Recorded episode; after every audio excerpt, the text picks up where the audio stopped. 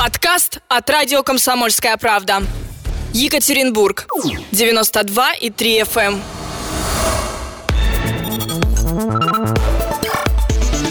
Утренний информационно-аналитический канал на радио «Комсомольская правда». Главное вовремя. Укультуриваться надо. Хочется прям сказать, и как заветом а, последнюю часть часа а, а жара действует на всех именно таким образом, часть часа, а, провести в обществе... Культурного, культурного человека. Э, за мостом мостом есть культура, культура. Да. Андрей Бабрихин. Доброе утро, Андрей. Доброе утро. Заведующий сектором Екатеринбургского музея изобразительных искусств. Сегодня хотим мы с вами поговорить о художниках города Алапаевска. Вообще удивительный факт, что есть художники в Алапаевске. Начнем с этого. Если можно, то чуть подробнее, кто это, что это за люди, где их можно посмотреть, как их можно посмотреть. В Алапаевске вообще живут замечательные люди. Э, там э, создаются музеи. И, например, Иван Данилович Самойлов, инициатор музея в Нижней Синичихе. Он сам из Алапаевска, и живя в Алапаевске, инициировал создание вот этого музея-заповедника, который известен, я думаю, уже далеко за пределами России. Во-вторых, э, Вера Борисовна Городилина, которая была сама э, э, удивительным художником, она создала музей Чайковского и собрала замечательную коллекцию музыкальных инструментов. Потом в 1992 году там создали музей лапайских художников. К тому времени там была концентрация художественной жизни, люди совершенно разные – можно начать говорить с любого. А давайте поймем вообще концентрация, вот вы сказали, художественной жизни в Алапаевске. Насколько, вот что это за культурное явление такое, что там разлом, И почему, да, там в какой-то маленьких портал городах, в маленьких городах творчество у людей иногда зашкаливает. Именно в Алапаевске, а не, скажем, Ну, в Рижи. да, именно в Алапаевске, не в каждом маленьком городе есть такое явление. Ну, на мой взгляд, это связано с именем э, Владимира Ивановича Шишова, там очень э, трагичная и удивительная история. Э, и э, он, как э, первый педагог-художник, создал э, свою школу, и все алапаевские художники стали учениками и учениками учеников Владимира. А он, а он солдат Первой мировой войны был еще. А, да. А, он а, был сыном священника. И отец Иоанн послал сына Владимира – Э, учиться в Екатеринбург в духовную э, семинарию.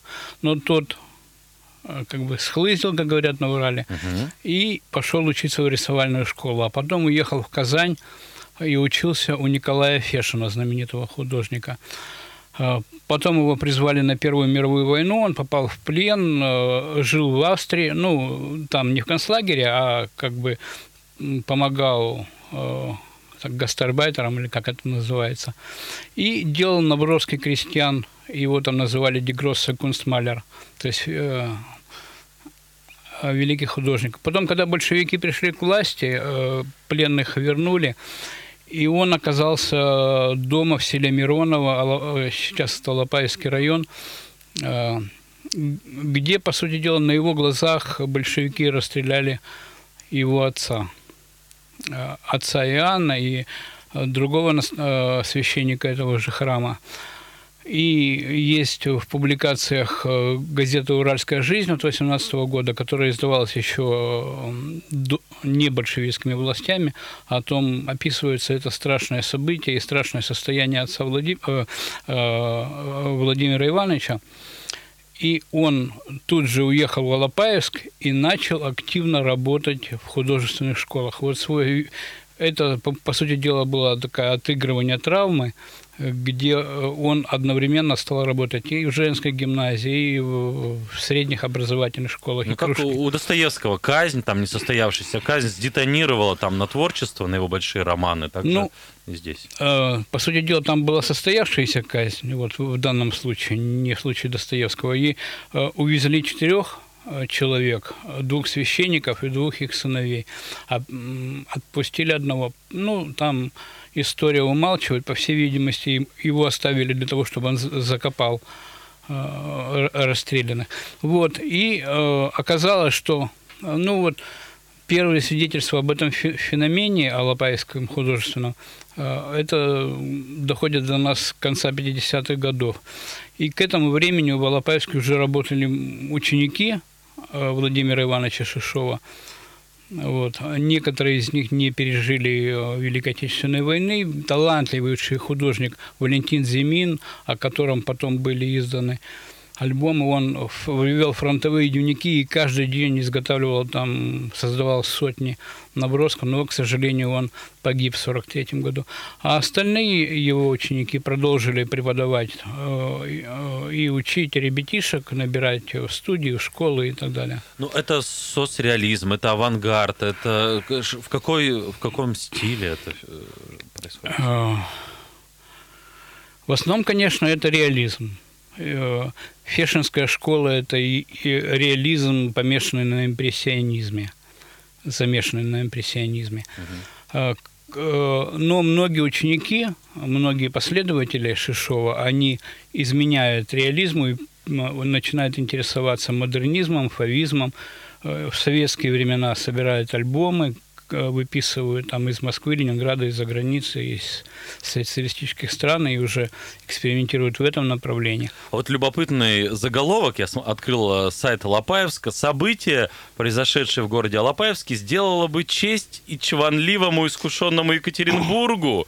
Вот так вот Алапаевский. И статья про абстракциониста э, Юрия Трофимова. А, да, это одна из ключевых фигур алапаевского художественного феномена. А, ну вот его звезда загрелась в конце 50-х годов. Он был одним из членов Троицы. Там еще были Ю- Ю- э, Леонид Юрьевич Кейт, которому 3, 3 июня исполнилось 90 лет, и Константин Афанасьев. А, Юра, Юра был, Юрий Трофимов был стилягой, диссидентом. Сохранились 8-миллиметровые пленки конца 50-х годов, где он танцевал шейк-и-твист. Ну, это не мы такие пленки, но э, еще не вышел на экраны фильм «Кавказская пленница», где Уже. Евгений Миронов учил э, всех танцевать этот танец. А Юрий Трофимов в глухом Алапаевске, они слушали пластинки на костях, выписывали... Маргунов, по-моему, учил. э, А, да. я- я- Он бе- берешь э, окурочек Да, да, одной да, Мар- ногой, Маргунов, другой. Мгм. Вот. То есть советский народ еще ничего не знал ни, там, ни Анри Руссо, ни э, о Матиссе, а в Алапаевске это из- изучали, штудировали. Э, И вот я смотрю, по стране на велосипеде он проездил, экспедиции и все это. То есть А. прям жили там прям вот активно так, насыщенно. Да, это была такая стиляжно-диссидентская жизнь. Э, Как-то ему ударило в голову поехать на могилу Александра Грина в Кры- в Крым. Он подговорил своего приятеля Ле- Леонида Кейта, который на велосипед до этого не садился. И за полгода научился ездить на велосипеде. И они сначала поезди- поехали в Крым и обратно на велосипеде. Потом они поехали в Кижи, потом на Алтай. Вот. Нравилось. При этом они занимались фотографией, живописью. А, Юрий Трофимов, он э, долгие годы руководит поэтическим клубом. Ему подписывали книги Андрей Вознесенский и другие писатели. Туда неоднократно наведывалась Елена Камбурова, которая на днях отметила юбилей, знаменитая певица. А, Из того же Алапаевска происходят знаменитые актеры. Ну, э, старшее поколение, наверное, их помнит. Это Виктор Косых, который сыграл в трилогии «Неуловимые мстители» главного героя Даньку. Это Юрий Коморный, заслуженный артист РСФСР. Они очень все дружили. Ну, э, другой член этой троицы, Леонид Юрьевич Кейт, вот сейчас, я немножко о нем расскажу. Сейчас начинаются царские дни, и все эти события в Алапаевске будут проходить в- э, вокруг э, храма э, Живоначальной Троицы, который до, до 92 года был хлебзаводом. А на самом-то деле храм был построен в 1702 году, и это был первый каменный храм на Среднем Урале. Вот. Мы, вот, Это чванливый... памятник э, культуре. Да, чванливый Екатеринбург э, думает только о своих событиях. Вот. А первый каменный храм был построен именно в Алапаевске. Не, мы о Сергии тоже иногда думаем, но это немножко другая Мы не так часто, правда, но бывает. Вот. Э, Так вот, до 92 года это был советский хлебзавод. Представьте себе, там стояли печи, и все эти замечательные фрески, которые были написаны в 18 и 19 веке, они были закопчены. Так вот, Леонид Юрьевич Кейт, он их раскрыл, реставрировал. Ну, конечно, во всех Википедиях пишется, что Иван Данилович Самойлов, инициатор возрождения Преображенского храма в Нижней Синичихе и Троицкого храма в Алапаевске. Руками этого действия был э, Леонид Кейт. Вообще удивительный человек. Он сам родом из Житомира. В сороковом году оказался в городе Молотов. Слышали такое? Нет, молот и Это- наковальня только слышу. Это Пермь. А, Это старое название это- Перми. А, это Пермь, ничего себе. Но он же достаточно взрослый, Кейт. Ему же там, вот если верить интернету, там чуть ли... 90 лет, я сказал, ему исполнилось 3 июня 90 лет. Так вот, он мальчик-сирота, неизвестно, кто его родители, закончил музыкальную школу, потом в Свердловское музыкальное училище, и всю жизнь преподавал э, в музыкальной школе м, все вот эти музыкальные дисциплины фортепиано. 8.44, друзья, продолжим через несколько минут. Сейчас реклама. Утренний информационно-аналитический канал на радио «Комсомольская правда». Главное вовремя. Ну что, 8.46, точное местное. Продолжаем общаться с заведующим сектором Екатеринбургского музея изобразительных искусств Андреем Бабрикиным относительно Алапаевского феномена. Я правда в шоке. Почему именно все-таки Алапаевск?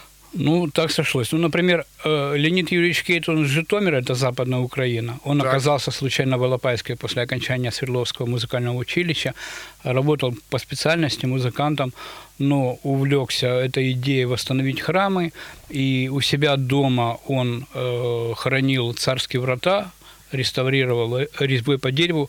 Э, он все осваивал самостоятельно. Он освоил резьбу по дереву, восстановил царские врата, восстановил фрески и в Нижней Синичихе, и в Алапаевске и так далее. Сейчас у него в его хрущевке в однушке поперек однокомнатной квартиры стоит копия э, малого голландца Андреаса Бенедетти. Э, Он э, полжизни писал эту картину. Вот там пройти невозможно. Это фантастический энтузиаст. Так, подожди, в Хрущевке, а посмотреть-то это как все можно? Ну, пригласили меня в гости, я А, то есть пофотографировал. это, это эксклюзив. Но смотри, просто мы у себя в Екатеринбурге тут сидим, ничегошеньки не знаем об Алапаевске, а вы тут заинтриговали. Тут, тут, тут значит, интересный художник, абстракционисты, да, даже кубизм какой-то возник. Где все это посмотреть и каким образом, чтобы поехать вот прям... То есть в Алапаевск надо на- ехать или можно где-то здесь Куда именно? Э, Я бы сначала хотел еще об одном человеке сказать, А пожалуйста. А потом подытожим. а, э, а потом А потом мы не успеем, и все, и, ну, и интрига буквально пару зависнет. слов. Вот э, посмотрим на карту Родины. На, на- на Дальнем Западе Житомир украинский, откуда Юрий Ке- э, Леонид Юрьевич Кейт. А на Дальнем Востоке родилась Вера Борисовна Городинина. Она родилась в Николаев, Николаеве Уссурийском, а потом родители в 24 году уехали сначала э, в Харбин, потом в Шанхай. И она э, училась живописи ну, на территории Китая. Ну, известные русские харбинцы, там была большая община, которой Сталин разрешил вернуться в 1947 году. Поскольку она большого китайского города насмотрелась, вот такого, как Шанхая, она не хотела, и поэтому отказалась ехать э, в Петербург, в Ленинград и в Москву, и выбрала из предложенных чекистами городов... а- Нечванливый Екатеринбург. не, не Свердловск. чванливый Екатеринбург, а выбрала Алапаевск. И у нее тоже был такой большой заряд энергии, что она постоянно устраивала выставки, что-то изучала, потом создала музей Чайковского, потом была инициатором создания музея алапаевских художников. Вот в 50-е, 70-е, 80-е годы проходили выставки в основном в ДК АМЗ, Алапаевский металлургический завод, ну, Дом культуры, обычный советский такой дом, дом культуры. Но художники собирались э, в большом количестве. Я могу называть их м, без- Годами. годами, да. И описывать, ну, конечно, лимит времени у нас. Ну, так или иначе, в 92 году а по инициативе Веры Борисовны Городининой был создан музей лопайских художников. По сути дела, это был музей вот таких энтузиастов. Мгм. Музейный комплекс, вот даже целый сайт э, есть. Да, но там, да, у них есть несколько филиалов. По сути дела, это музей лопайских художников, который создан был руками художников, для художников, для того, чтобы они мог... там были студии, они собирались, общались. Но сейчас они уже, конечно, все постарели, и молодого поколения нет. А вот. А, кстати, почему нет молодого поколения? Мне всегда вот интересовало. Люди увлекающиеся, люди умеющие, да, заинтересовать, рассказать, раскрыть какую-то тему. И тем не менее, в бабах нет никого. Ну, единицы есть, но вот такого импульса, такого взрыва, такое бывает, наверное, как, как вз- взрыв в какой-нибудь солнечной системе, он бывает э, один раз э, за жизнь. Вот в Алапаевске это случилось. Э, Этому было, это, это зародилось при Владимире Ивановиче Шишове. Это сработало очень хорошо вот 50-е, 80-е годы. В 90-е открыли музей. И вот все это наследие можно увидеть в Алапаевском музее изобретений. Три с половиной тысячи экземпляров. Э, Я смотрю, это все коллекция музея. Ну да. Ну, Это там, много. там преимущественно вот э, художники, выросшие вот в, в этом под э, сенью таланта Владимира Шишова и его учеников. Это большое наследие. Там э, те люди, которые у него учились до войны, они после войны ст- стали основными художниками-педагогами. Мгм. в- Слушайте, а живопись, это же, я так понимаю, это рынок, вот как ни крути, это, это финансы, и вот как встроена, ну, вот алапаевская живопись, если можно так сказать, этот феномен в, ми- в мировую, э, этот бизнес, покупается ли, продается ли, за сколько? Э, можете какие-то цифры нам назвать? А нет. Ну и правильно, не надо травмировать. Почему? Я вам хочу сказать вот что. Э, Две э, художницы, которых э, Миша Брусиловский, ну, знаете такую Конечно. фамилию, Миша Брусиловский называл наши лопаевские бабушки, или мои лопаевские бабушки. Он очень любил приезжать к Анне Ивановне Тро- Трофимовой, вот маме Юры Трофимова, о котором вы сказали, абстракционисте, вот, который, которого э, за живопись привлекали в КГБ, и вот из-за этого она начала рисовать. Она сказала, Юрка, тебя посадят, я хочу, чтобы мы были с тобой все время, я тоже начну рисовать, пусть меня тоже посадят. И начала рисовать. Так вот, э, наши алапаевские бабушки выставлялись в Париже. Тогда в красиво. в начале 90-х годов э, Всероссийский дом народного творчества самодеятельных художников вывозил по миру, там, в Праге, вот, и в частности в Париже. Вот. Но- Парижане испытали культурный шок. да, и Анну Ивановну Трофимову называли э, Матис в юбке или Уральский Матис. Ну, у нее такая цвета. Уральский Матисса. Это у нас, знаете, а, узбекские машины бывают, ездят. Нет, Ма- Матис это художник такой. Мгм. Это мы, это мы тоже в курсе. Мы как бы знаем, ну, На автомате или на механике, хочется знать. Ну вот, и, соответственно, а, наличие а, вот в портфолио, как говорят, такое вот в иностранной выставке, это же, ну, ну подогревает какой-то финансовый интерес. Миллион долларов за картину, Пикассо, там все, фотосессии, слава, известность и дача под Москвой. Э, Ну, э, картины этих художников есть в музеях, в частных собраниях. Э, В частности, Евгений Ройзман собирал, Миша Брусиловский, у него своя картинная галерея, галерея есть. А, Вот, э, например, московские галеристы, кураторы и коллекционеры э, за счет э, самодеятельных наивных художников делают себе э, виллы в Черногории. Вывозят коллекцию, продают и покупают себе виллу. И, э, у меня на глазах в Перми, например, приехала наивная художница Катя Медведева и продавала свои картины. И мимо, меня за полчаса прошло полтора миллиона рублей.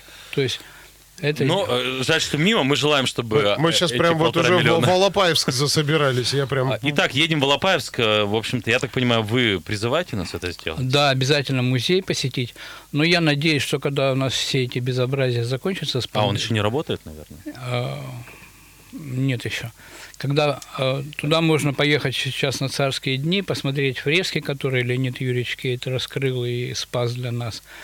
А когда закончится пандемия, я обещаю сделать выставку художники города Алапаевска в Екатеринбурге, потому что она была запланирована на осень этого года. Спасибо, ждем анонсов. Андрей Спасибо Бабрихин был, огромное, э, да. зав. сектором Екатеринбургского музея изобразительных искусств. Очень интересная инфа. Ну, а мы тоже прощаемся, потому услышимся обязательно завтра. И, друзья мои, всем хорошего дня. Радио «Комсомольская правда». Более сотни городов вещания и многомиллионная аудитория. Екатеринбург 92 и 3 FM. Кемерово 89 и 8 FM. Владивосток 90 и 4 FM. Москва 97 и 2 FM. Слушаем всей страной.